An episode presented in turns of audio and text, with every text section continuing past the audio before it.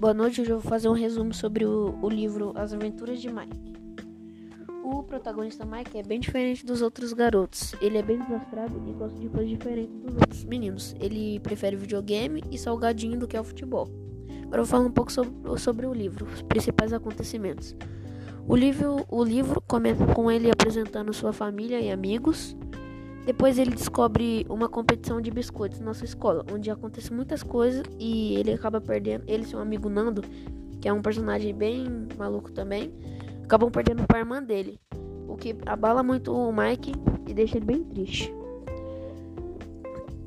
E é, as férias dele chegam e a família é, descobre a gravidez de sua mãe, o que faz mais uma preocupação no Mike, mais, uma, mais um, irmã, um irmão